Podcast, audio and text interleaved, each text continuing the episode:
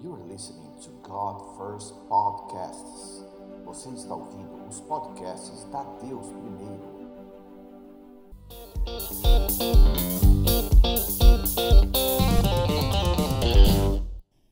É, eu vim falar hoje sobre escolhas e renúncias, é, num contexto, na verdade, que eu espero que a gente saia daqui hoje entendendo um pouco tempos que estão acontecendo com a igreja e sendo capazes de fazer uma autoavaliação muito sincera com a gente mesmo, da gente ser capaz de sair daqui com, com uma auto uma auto-percepção mesmo, uma muito sincera para a gente saber se a gente está pronto ou para a gente se abrir para se preparar para essa nova fase, tá bom?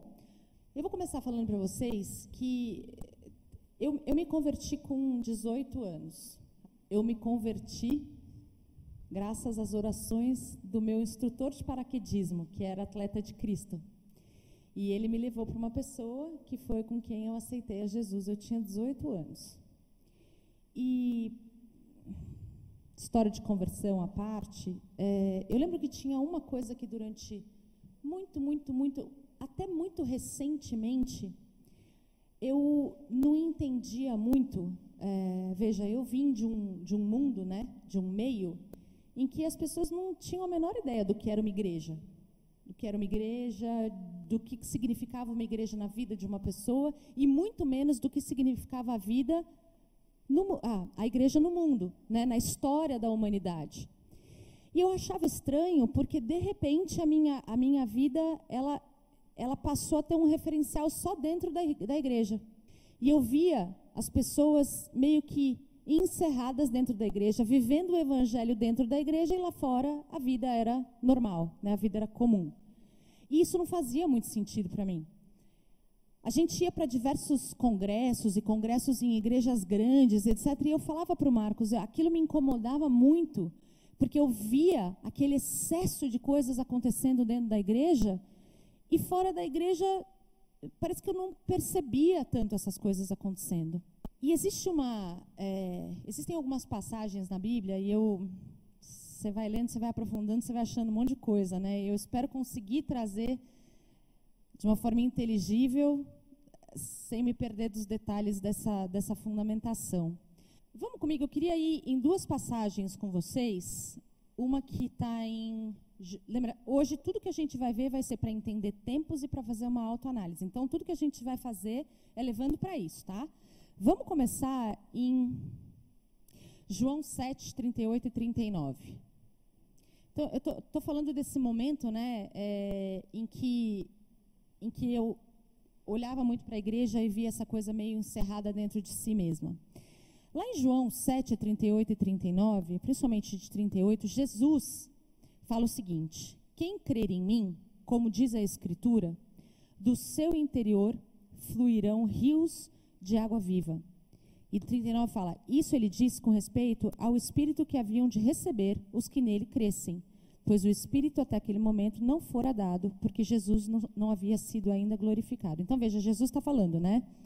Aqueles que crerem em mim, do seu interior fluirão rios de água viva, o Espírito fluirá. Né? E quando a gente pensa nessa figura da água viva, a gente pensa de uma coisa que flui, né? que vai, que não tem limite, que vai embora.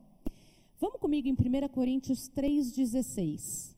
Nessa passagem, Paulo fala o seguinte: ó, não sabeis que sois santuário de Deus e que o Espírito de Deus habita em vós?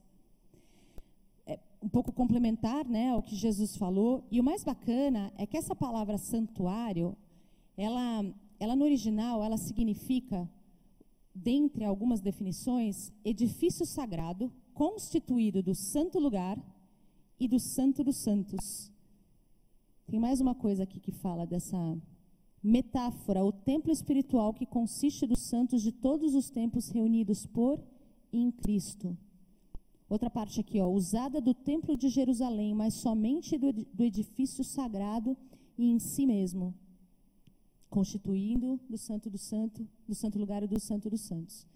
Então veja, essa palavra aqui, é, que está falando que a gente é santuário de Deus, e, e quando Jesus fala que do nosso interior fluirão rios de água viva, eu fico pensando assim, da, a igreja, né, o templo, tem que fluir. Tem que fluir para fora, tem que fluir como rios de águas vivas. E teve um tempo também em que eu questionava e achava que aquilo que a gente estava vivendo era errado. Mas Ezequiel mostra que não. Ezequiel mostra que existem tempos para as coisas. Quando a gente olha ali em Ezequiel, e eu não vou com vocês, no capítulo 37, quem lembra do Vale dos Ossos Secos de Ezequiel? Então, Deus dá para ele uma, uma visão, né? manda ele para um vale e ele vê ossos secos ali, e ele começa a comandar, a dar, a ordenar que aqueles ossos comecem a se restaurar, a se restabelecer, até que eles virem um exército. Né? É, de, antes disso, no, no capítulo 20, é, 36, logo antes, Deus fala para Ezequiel que para o povo dele ele vai dar um coração novo, um coração de carne, cheio do espírito. E lá no capítulo 47, no versículo 1, Ezequiel viu que saíam águas debaixo do limiar do templo. Então, olha só, juntando um pouco esse quebra-cabeça, o que está acontecendo? Se houve um tempo em que a igreja talvez estivesse encerrada em si mesmo, isso talvez tivesse propósito. Talvez fosse esse momento em que nós, os filhos, tivéssemos, tivéssemos que ser levantados, tivéssemos que ganhar os ossos, as carnes, os nervos, as, precisássemos nos fortalecer para virarmos esse exército.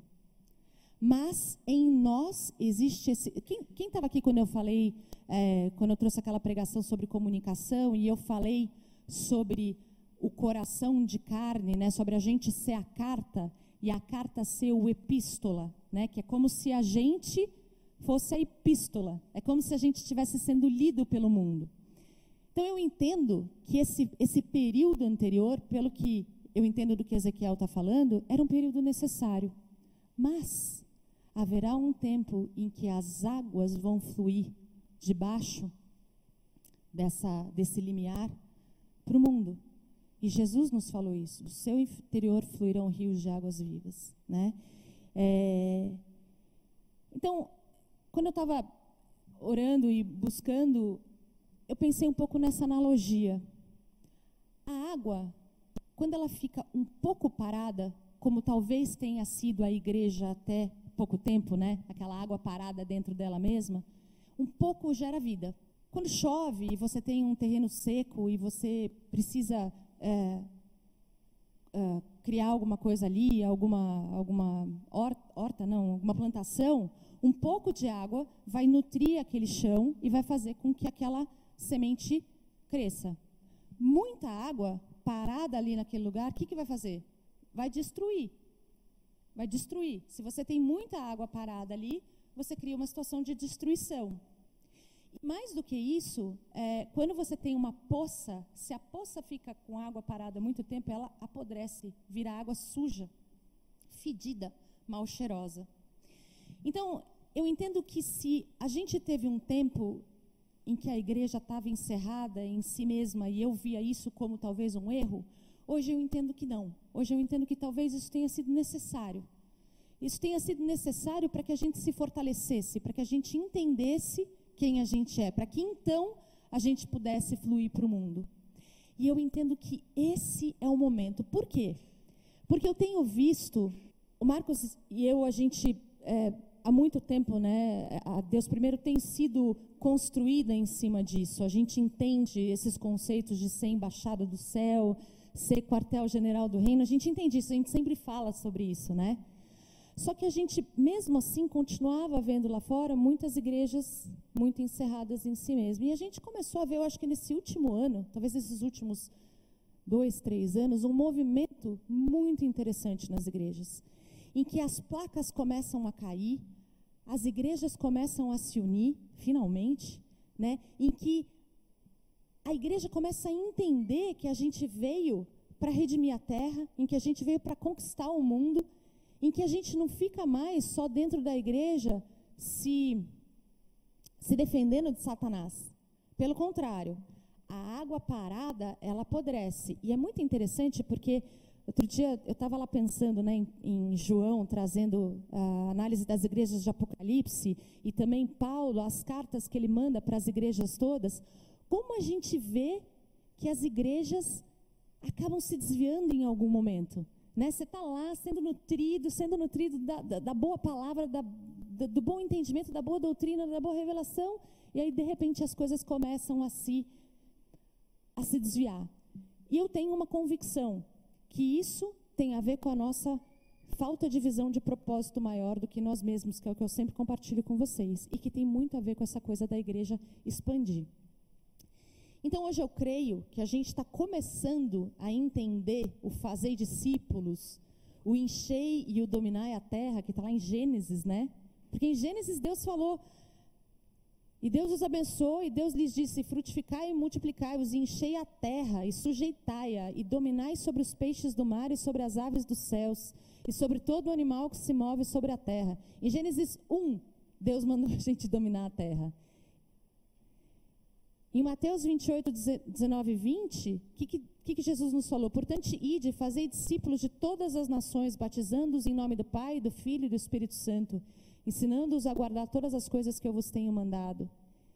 E ali, Mateus 5, 13 e 15, que eu sempre compartilho com vocês, que, é o, que a gente vai ser o sal da terra e a luz do mundo.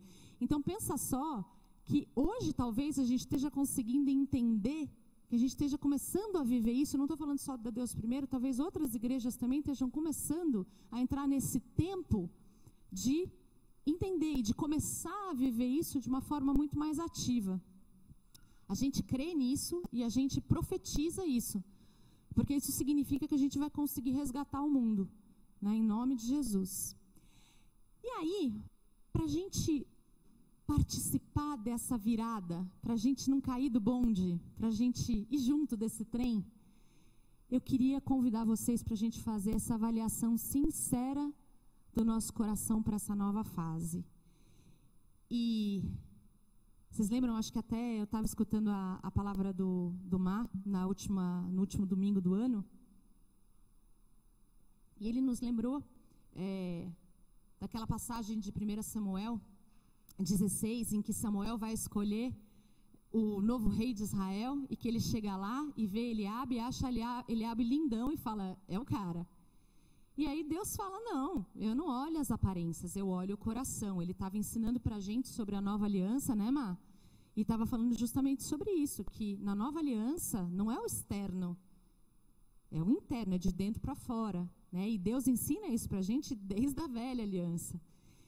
E, e também em 1 João 1,7, é, tem aquela, aquela palavra que também já foi trazida aqui na igreja, pelo Mar também. Mas se andarmos na luz como Ele na luz está, temos comunhão uns com os outros, e o sangue de Jesus Cristo, seu Filho, nos purifica de todo pecado. E essa, essa palavra luz no, no original, ela tem aqui ó, os significados dela: da verdade e seu conhecimento, junto com a pureza espiritual associada a ela aquilo que está exposto à vista de todos, abertamente, publicamente. Ou seja, essa luz é a verdade, é a gente buscar a verdade. Tudo bem? O que, que eu falei até agora então? Falei, cremos que estamos num momento de virada da igreja. Cremos que a igreja está começando a fazer um movimento, e se ela não fizer esse movimento, a água vai apodrecer. E quando a água começa a apodrecer, a igreja começa a ficar disfuncional. Gente, esse é o entendimento que eu estou tendo. Eu peço para que vocês busquem no Espírito o entendimento que ele der para vocês, tá bom? Porque isso é questão de entendimento pessoal, revelação. Então eu creio que é isso, mas vocês têm que ficar sempre muito espertos, conhecer a palavra, para poder inclusive questionar o que está sendo dito aqui em cima, tá? E aí, para que a gente vá para essa próxima etapa, é hora da gente fazer essa avaliação. E o que eu vou trazer para vocês é uma historinha de Moisés. Então, deixa eu contar um pouquinho, uma parte dessa história para vocês, que é, e eu oro para que o Espírito Santo ministre o nosso coração enquanto eu contar aqui, para que a gente seja capaz de fazer essa autoanálise e capaz de se preparar para esse próximo passo. Moisés foi chamado por Deus para ir para o Monte Sinai, para receber todos os mandamentos, as ordenanças, para escrever os dez mandamentos, né? E ele foi para lá e ele ficou um tempo grande. E o povo, que tinha passado um tempão como escravo, agora estava bastante perdido no deserto. Eles não sabiam para onde eles estavam indo, eles vinham de uma mentalidade de escravidão, eles precisavam de uma liderança. Eu, eu não gosto de ficar apontando muito o dedo para essas pessoas, porque eu fico imaginando assim, na minha humanidade, como é que seria que eu, que eu teria me comportado, sabe? Eles começaram a esmorecer. Eles não conseguiam crer além daquilo que eles viam por mais que o que eles vissem fosse maravilhoso, por mais que eles vissem a coluna de fumaça, a coluna de fogo e atravessassem rio e oh, mar e tudo mais, ainda assim a, a fé deles esmorecia muitas vezes. E quando Moisés sumiu, eles acharam que ele não ia voltar. E aí eles chegaram para Arão, que era o sumo sacerdote da, da época, que era irmão de Moisés, e falaram: Cara, faz um Deus para nós. A gente precisa de um Deus, a gente precisa de algo para adorar. E aí eu creio comigo, né? Até para que a gente se mantenha forte para continuar adiante. E Arão não conseguiu se manter firme. E ele pediu para que todo mundo tirasse o ouro das orelhas para construir um bezerro de ouro. Daí, enquanto isso estava sendo feito, e o povo ficou feliz e adorou o bezerro de ouro, foi uma coisa. Enquanto isso estava acontecendo, Deus avisou Moisés, lá no Sinai. Ele falou: Moisés, desce. Desce porque eles criaram um Deus. Desce porque o negócio está feio. E tem mais. Eu vou destruir esse povo. E eu vou fazer de ti uma grande nação. E aí Moisés, cara, não, para tudo. Como Moisés tinha um relacionamento muito íntimo com Deus, ele começa já a interceder pelo povo. Ele fala: Não, não faz isso, Deus. Fala: Lembra das tuas promessas. Lembra da promessa que você fez para Abraão, para Isaac, para Israel? Não, não, não faz isso. Tem uma promessa, tem um propósito que é maior do que tudo isso. E aí Deus, tá bom, vamos lá, né? Só que o que Deus já fala nessa hora é: eu não vou poder estar com esse povo, por isso eu vou destruí-lo. Ele já fala isso. Aí Moisés desce, quando ele desce, é legal quando a gente está lendo a palavra, porque você percebe que Moisés, quando se depara com a coisa, vê que a coisa era pior do que ele entendeu de Deus. Ele chega lá e ele fica muito bravo, ele fica muito irado. E aí ele pega, a primeira coisa que ele faz, ele pega o bezerro, ele queima aquele bezerro até virar pó, e tem uma coisa que eu não entendo porquê, mas tem um porquê por trás disso, ele coloca aquele ouro dentro da água e faz as pessoas beberem aquela água. Aí ele pega e pergunta: quem aqui é do Senhor. E aí diz que algumas pessoas vão, né, confessam esse senhorio, vão para perto de Moisés e outras não. E naquele momento, Moisés mata um monte de idólatra. Bem pesado o negócio. Quando isso termina, Deus fala para Moisés assim: Olha, tudo bem, por conta da minha promessa, vocês vão passar para o lado de lá, vocês vão entrar na terra prometida. Mas eu não vou com vocês eu vou mandar o meu anjo com vocês. E mais para frente, Moisés pergunta para Deus assim: Tá, deixa eu entender melhor. Quem que vai com a gente? Como é que está essa história? E aí, em algumas, é, você tem que ler, uma das, das traduções não ajuda tanto nesse sentido, mas o que dá para entender é que Deus fala. A, é, é, é interessante, porque ele fala: A minha presença vai com você, mas eu não vou com você. E aqui é que é sensacional. Eu vou, eu vou deixar esse. Como é que fala do clímax da história para o final? Eu vou voltar e fazer um pouco da, de uma análise de alguns pontos dessa passagem que são tremendos. Primeira coisa que me chama muita atenção, vamos lá comigo em Êxodo 32, 2. Lembra que eu falei que o povo pediu para fazer o bezerro lá de ouro, né? No versículo 32, 2, Arão fala assim, ó: Tirai as argolas de ouro das orelhas de vossas mulheres, vossos filhos e vossas filhas e trazei-mas. O que é muito doido aqui é que quando a gente fala em orelha aqui, a tradução original ela fala em ouvido como órgão de audição, abrir o ouvido para revelar, o receptor da revelação divina. E ouro como a gente, qual que é a representação do ouro? A gente sempre aprende isso lá na escola da Bíblia. Ouro representa a, a divindade, né? Quem tem visto as aulas lá sabe disso. Ouro representa a divindade. O que estava por trás dessa palavra? Aqueles homens que não conseguiam perceber o propósito maior, que estavam muito focados no seu aqui e agora, pararam de escutar a divindade. Eles pararam de escutar a divindade, começaram a olhar para o aqui e agora, começaram a olhar de uma forma míope, começaram a olhar para a dor do dedão e pararam de ouvir a divindade e entregaram isso. Pior, para fazer um ídolo. Olha que louco isso, gente. Eu paro de escutar Deus e aquilo que eu usava para escutar a Deus, aquilo que representava a minha escuta divina, é entregue para fazer um ídolo? O que será que Deus quer nos dizer com isso, né? Mais para frente, e aqui é que vai ser o, o desfecho, aqui ó, é 33, 33, 13. Moisés está conversando com Deus, né? E ele está ali perguntando naquela parte do, mas quem que vai comigo? Como é que vai ser esse negócio? E aí, aqui ele fala no 13: Agora, pois, se achei graça aos teus olhos, rogo-te que me faça saber nesse momento o teu caminho, para que eu te conheça e ache graça aos teus olhos, e considera que, que esta nação é o teu povo. Respondeu-lhe Deus, né? A minha presença irá contigo e eu te darei descanso. Lembra, o que ele está falando, e é aqui que é a pegadinha, quando você está lendo numa, nessa, nessa versão, inclusive, é que o que ele está falando é: eu não vou com você, a minha presença irá, o meu anjo, e esse anjo, com A maiúsculo, geralmente representa Jesus Cristo. Né? É, ele fala: a minha presença vai, mas eu não vou. E aí, Moisés fala assim, ó, no 15: Então lhe disse Moisés: Se a tua presença não vai comigo, não nos faça subir deste lugar. Pois como se há de saber que achamos graça aos teus olhos, eu e o teu povo? Não é porventura em andares conosco, de maneira que somos separados, eu e o teu povo, de todos os povos da terra? Veja, gente, Moisés era o cara que entrava na tenda com Deus, que conversava com ele face a face. Quando Deus falou para ele assim: Olha, é, é como se.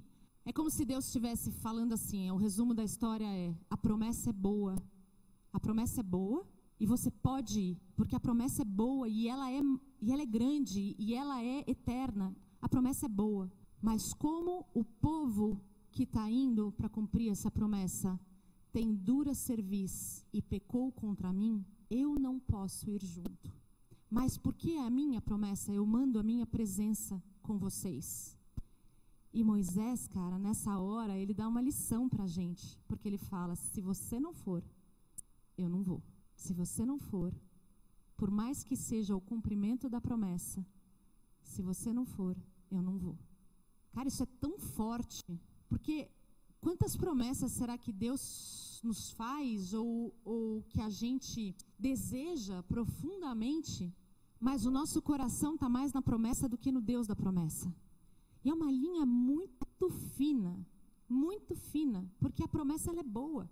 Mas será que se em algum momento Deus viesse para a gente e falasse: a promessa é boa e você pode ir atrás disso, e a minha presença vai contigo, mas eu não estarei. Eu não estou com você. A minha bênção está contigo, mas eu não estarei. Será que a gente faria como Moisés? Será que a gente faria? Eu não vou. Eu abro mão das promessas, por melhor que elas sejam, porque sem Deus eu não vou. E isso fala de um Deus que está com a gente em qualquer lugar, né? De qualquer coisa que a gente faça, qualquer coisa que a gente escolha fazer, qualquer frente que a gente adote na nossa vida, sem Deus, eu não vou. Sem o Espírito que flui, eu não vou. E, e sinceramente, eu estou falando aqui para vocês e eu não sei onde está o meu coração. Essa é uma busca que eu preciso fazer.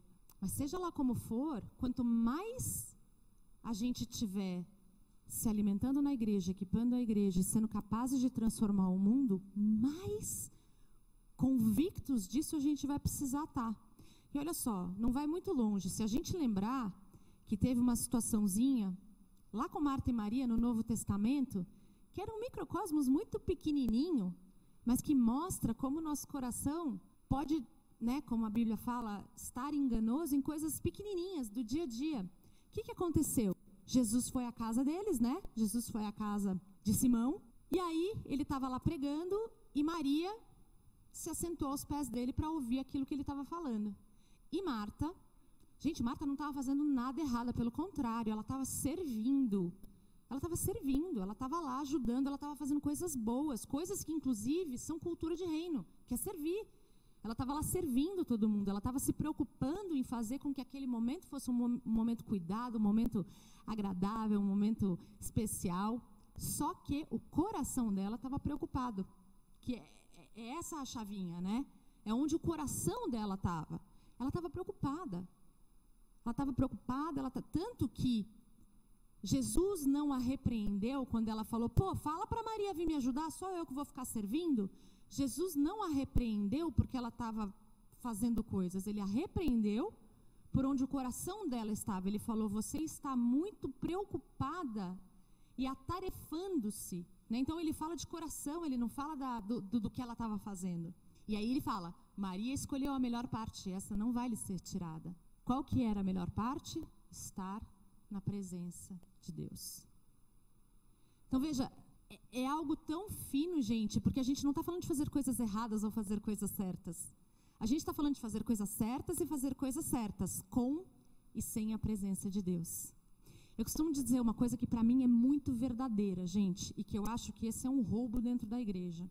Deus nos fez capazes, nos deu capac capacidades, nos deu habilidades. Essas habilidades, sem Deus, sem a dependência de Deus, é profano. Essas habilidades, dependendo de Deus e na presença de Deus, é divino. O humanismo está em dizer eu posso, eu faço, eu aconteço, sem Deus. A divindade está em dizer eu posso, eu faço, eu aconteço por causa de Deus. E muitas vezes eu vejo como um roubo dentro da igreja, porque as pessoas perdem a capacidade de usar aquilo que Deus deu para elas, de serem práticas mesmo, sabe? porque elas acham que tudo tem que ser espiritual demais, mas é o natural servindo o espiritual. Isso é super importante, super importante. E o problema é esse, o problema está no nosso coração. Então é isso, eu tenho uma promessa, uma promessa boa, uma promessa muitas vezes que Deus deu, mas se Ele não estiver comigo, eu não vou. Então é essa, essa análise, é esse o, o convite que eu gostaria é, da gente, se hoje o Senhor nos pedisse para escolher entre suas promessas para a nossa vida e a presença dele, o que será que escolheríamos? Claro que quando a gente pensa em Abraão com Isaac, o desafio é o mesmo, né? Só que aqui com Moisés, a diferença é que Deus falou, eu não vou junto. Eu queria ter um momento aí de, de reflexão, um momento de oração, para a gente pensar isso. Deixa eu só voltar um pouco a linha do que, do que eu falei. Então, a gente está falando de um momento da igreja, um momento em que a gente começa a ficar cada vez mais equipado e mais forte para fazer a diferença onde a gente estiver. Então, a primeira coisa que eu queria que você pensasse diante de Deus, não importa o que eu acho, não importa o que quem está do teu lado acha, a não ser que isso sirva para pedra de tropeço para ele, daí, daí importa. Mas para aí pensa um pouco. Acho que a primeira pergunta é: você tem sido equipado dentro da igreja e você tem equipado a igreja? Porque esse é o primeiro momento. É o momento do vale de ossos secos, é o momento da, do resgate, da restauração. Aqui dentro, a embaixada, o quartel-general. Você tem, você tem feito? Você tem sido equipado e tem equipado? Você tem se doado para fazer isso aqui crescer e você tem sido equipado por esse lugar? E se você não tem sido equipado, até que ponto isso é responsabilidade sua? Então, esse é o primeiro ponto. Pensa aí. Pensa diante de Deus. O segundo ponto é: se é fato que a igreja está vivendo um momento de virada de chave e de se tornar cada vez mais relevante no mundo, para redimir o mundo, para que a gente seja sal da terra e luz do mundo, para que a gente domine a terra, para que a gente faça discípulos, para que a gente seja carta. Primeiro, será que eu estou entendendo isso? E, e se eu estou entendendo isso, Será que eu estou caminhando para esse lado de estar com Deus importa mais do que estar com a promessa? Porque talvez em alguns momentos isso possa ser a, a diferença entre você continuar representando, você não, nós, né? Continuar representando o reino ou passar para a pessoa física, sabe? Está na pessoa física. Eu amo pensar que a gente tem um propósito maior que nós mesmos. Amo pensar, porque isso tira a gente do pequeno Isso tira a gente do, da mesmice de vir para a igreja no domingo. Ah, eu vou lá para a igreja no domingo. Não, não é vir para a igreja no domingo. É vir para a igreja no domingo para continuar o teu processo de construção, de conquista, de transformação, para continuar te tornando um guerreiro, um guerreiro do reino. É para continuar te transformando naquele que vai fazer a diferença onde quer que você esteja. É para isso que você está aqui hoje. É para isso que eu estou aqui hoje. Não é mais um domingo que eu venho sentar na cadeira. É um processo de transformação. É um processo de crescimento para a gente conquistar o mundo em nome dele. Porque, galera, vai chegar uma hora que, ele, que as coisas vão acontecer. Que apocalipse vai acontecer. Só que o momento que a gente viveu aqui tem que ter valido a pena. Eu lembro, inclusive, aí já estava com essa palavra no coração, já estava. E do dia 31, eu não tenho muitos sonhos espirituais, assim, mas quando a gente tem, a gente sabe, né? Do dia 31 para o dia 1 eu tive um sonho, e eu compartilhei lá no DP geral, mas como às vezes tem muita coisa lá, às vezes a gente não consegue ver, né? E eu vou compartilhar aqui com novo, de novo com vocês, porque no final, quando eu estava compartilhando, me veio muito entendimento com essa palavra. Eu sonhei com um casal com um bebê pequeno, que ele, ele era muito agitado, sabe? Ele, ele tinha dificuldade de ter paz, inclusive ele era manipulador. Teve uma hora que eu peguei ele no colo, sabe quando você vê? Tipo aquele, aquela carinha de malandro, sabe? Tipo de manipulador. Tipo, eu estava chorando aqui, mas aqui eu tô bem, sabe? É, e esse casal chamou um monte de gente para ajudar, aconselhar, e eram só pessoas de igreja. Só, só brother, só mano. E era uma reunião de pessoas muito sinceras que estavam buscando resolver a situação daquele pequeno que já era manipulador. Foi muito legal, porque as pessoas estavam ali muito sinceras mesmo, né? A gente às vezes vê na igreja as pessoas meio competindo, meio vendo quem vai, quem vai agir mais, quem vai agir menos. Mas não, estava todo mundo muito, muito sincero ali. E é, eu percebi que o, o berço da criança, é, ele, ele tinha uma folga do lado. E, e, a criança meio que caía ali, ficava desconfortável e, e, se mexia. A gente sabe né, que o bebezinho, às vezes, para ele se, se, eh, se acalmar, a gente tem que dar uma apertadinha nele, né? É, para ele não ficar muito aberto, assim. Principalmente quando ele é recém-nascido. Fica a dica para as mamães futuras. É. É, e eu mostrei, e, e o berço estava sem travas. Então, quando ele mexia, o berço mexia. Então, o menininho parecia aquele boneco de posto, sabe? Que fica assim. Tava, não tinha como não ficar agitado. E aí eu falei com aqueles pais, eu falei para eles assim, olha, vocês precisam manter esse bebê firme, né? Vocês precisam deixar ele firme, seguro, abraçado firme, com menos folga e é, talvez até de bruços. E eu me lembrei já no sonho, eu falei, bom, eu me lembro que eu aprendi que bruços é meio perigoso, que dizem que pode ser causa de morte súbita, mas a gente tem que assumir o risco. Eu me lembro assim, super nítido no sonho. Eu falei, a gente tem que assumir o risco. E ao final de tudo, o bebezinho dormiu. E todos saíram, estavam super bem, sorrindo, felizes, satisfeitos. Tipo, tinha sido feito o que precisava. Eu me lembro ali que tinha uma comoção, eu acho que algumas pessoas estavam orando, outras estavam tentando descobrir o que, que era. Enfim, estava funcionando como um corpo mesmo, né? E o que eu entendi do sonho foi o seguinte. Primeiro, foi bem legal, porque eu acordei, era o primeiro dia do ano, e eu parei, e eu parei para orar por nós, pela igreja. E eu percebi, assim, que, que era alguma coisa para esse ano que estava entrando, por ser naquele dia que era alguma coisa para esse ano. Só que eu não consegui, não consegui discernir ali se era uma coisa que a igreja vai enfrentar, se é alguma coisa que alguém vai enfrentar, mas depois, mais para frente, me veio esse entendimento dessa virada de chave que está acontecendo. Tá? Então eu vou ficar com, essa, com esse discernimento, porque é o que fez mais sentido para mim depois. Desse momento em que a gente está saindo e começando a realmente estar tá cada vez mais aberto para fazer a diferença no mundo. E aí, o que eu tive de clareza com relação a alguns direcionamentos foram: quanto mais a gente sair, pelo menos esse é um direcionamento para esse ano, né? Primeiro, dentro da igreja honra, que isso a gente recebeu muito o ano passado, né? A honra para construir mesmo aqui dentro. E para essa saída, alguns pontos: humildade. Frente aos desafios, a gente precisa se submeter ao conselho dos irmãos que isso tem muito a ver com o pai, os pais ali naquele sonho pedindo esses conselhos. Então, se você estiver tendo, é, sabe, nesse desafio, nesse, não deixa de, de compartilhar, de escutar o que o seu irmão pode ver ou pode perceber para te ajudar a estar tá cada vez mais equipado para isso. Dois, complementariedade, que era aquela galera fazendo um monte de coisa diferente. Precisamos deixar toda e qualquer competição de lado e verdadeiramente viver a complementariedade do corpo. A gente precisa viver isso. Foi muito legal. Eu compartilhei com vocês há algum tempo, ver aquela foto do, do Rina, do apóstolo Rina, do, do, do, da Bola de Neve, com outros apóstolos, outros líderes de, de igrejas muito grandes, finalmente eles juntos fazendo algo pelo reino, né? Que foi esse trabalho todo que foi feito lá em Brasília e etc.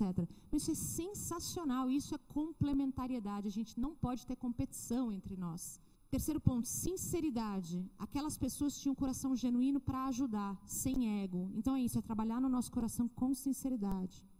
Depois, firmeza. Nós precisamos ser firmes, tirar os vãos, as folgas e travar as rodas. Aqui o que eu entendo é, nós no mundo, é aquilo que a gente falou. A gente vai estar tá com Deus, a gente vai preferir Deus, ou a gente vai, ah, veja bem, sabe aquela relativização? Aqui não é bem assim, não, mãe, isso é velho sabe? Tipo, mãe, isso é de outro tempo. Não, não é de outro tempo, sabe? É, posicionamento. O bebê de bruços mostra o posicionamento que muitas vezes pode ser perigoso. Lembra que eu falei do risco? Que pode ser perigoso, mas ajuda o bebê a ter paz e segurança. O que eu entendo é, o nosso posicionamento pode inclusive nos colocar em posições de risco. Segurança. Precisamos passar isso uns aos outros ao nosso, e ao nosso redor. A igreja precisa aprender a amar o pecador e odiar o pecado, especialmente daqueles que já caminham conosco. E o basta. Tudo tem limite e precisa ser lidado de forma firme e justa. Então, gente, hoje, na verdade, essa palavra está sendo um misto, né? De trazer para vocês essa percepção de tempos, de convidar a todos nós a essa análise muito sincera e a gente vai orar por isso agora, e de trazer esse sonho, claro que você vai a Bíblia fala, né? A gente tem que julgar toda a profecia. E fiquem tranquilos, porque eu não me sinto, eu não me sinto julgada. Vocês têm que julgar a profecia. E, e se fizer sentido no coração, vamos caminhar, né? Como é que está o nosso coração? Do que, que a gente precisa para ter esse tipo de relacionamento com Deus? O que, que a gente vai escolher e o que, que a gente vai renunciar. Lembra aquele ditado? Toda escolha tem uma renúncia, né? Porque é verdade, toda escolha tem uma renúncia. E não, não é diferente na nossa caminhada com Cristo. Pelo contrário, a gente faz um zilhão de renúncias todos os dias. Mas o mais legal é que a gente está escolhendo algo. O legal é a gente focar no que a gente está escolhendo e não no que a gente está renunciando, né? E é isso, assim, para a gente chegar nesse relacionamento com Deus, a gente nutre isso o tempo todo. Então, tem coisas que a gente sabe coletivamente que vão nos levar a essa intimidade. O jejum, a oração, né, a entrega, a leitura da palavra, a adoração. Mas tem coisas que são íntimas. O que, que eu, Juliana, no íntimo, preciso tomar de decisões, preciso fazer para aumentar a minha intimidade com Deus? Para que eu seja capaz de, na hora que Ele disser para mim, eu não vou junto, eu ser capaz né, de dizer, então eu não vou. E eu renuncio onde o Senhor não estará. E aí vem o que o Marcos falou para a gente semana passada, né? Que é o ser capaz de ouvir a Deus. Que é o abrir os nossos ouvidos que a gente cantou hoje para a gente escutar o Espírito Santo mesmo, né? Ok? Vamos orar então? Abaixa a sua cabeça. Agora é o momento mesmo da gente clamar para que o Espírito nos revele onde a gente está e o que é necessário para dar esses próximos passos. Pai, em nome de Jesus, eu, eu te louvo, Senhor, por tudo aquilo que o Senhor nos traz é, de revelação, de entendimento, de caminhada. Eu oro em nome de Jesus, para que o Senhor venha falar ao nosso coração e nos ajudar, Pai, abrindo os nossos ouvidos para que a gente possa te escutar, abrindo o nosso coração para que a gente possa te discernir, te entender, abrindo a nossa mente, Pai, os nossos olhos. Nos fala, Senhor, onde a gente está nessa jornada e quais são os ajustes que a gente precisa fazer para que a gente continue caminhando, avançando e crescendo. Espírito, a gente declara a nossa total dependência de Ti. O Verbo se fez carne e sem Ele nada foi feito. As coisas só são porque Ele foi antes. Nós reconhecemos isso, Pai. Declaramos a nossa total dependência. Revela-nos, Senhor. Revela-nos, Senhor. Revela-nos, Pai. E ajuda-nos, dá-nos força Capacita-nos para que a gente possa caminhar para que a gente possa continuar a jornada de acordo com aquilo que está no teu coração. Queima nos nossos corações, Senhor. O bom é que com Ele tem sempre mais, né? O bom é que com Ele tem sempre os próximos passos. Isso é maravilhoso.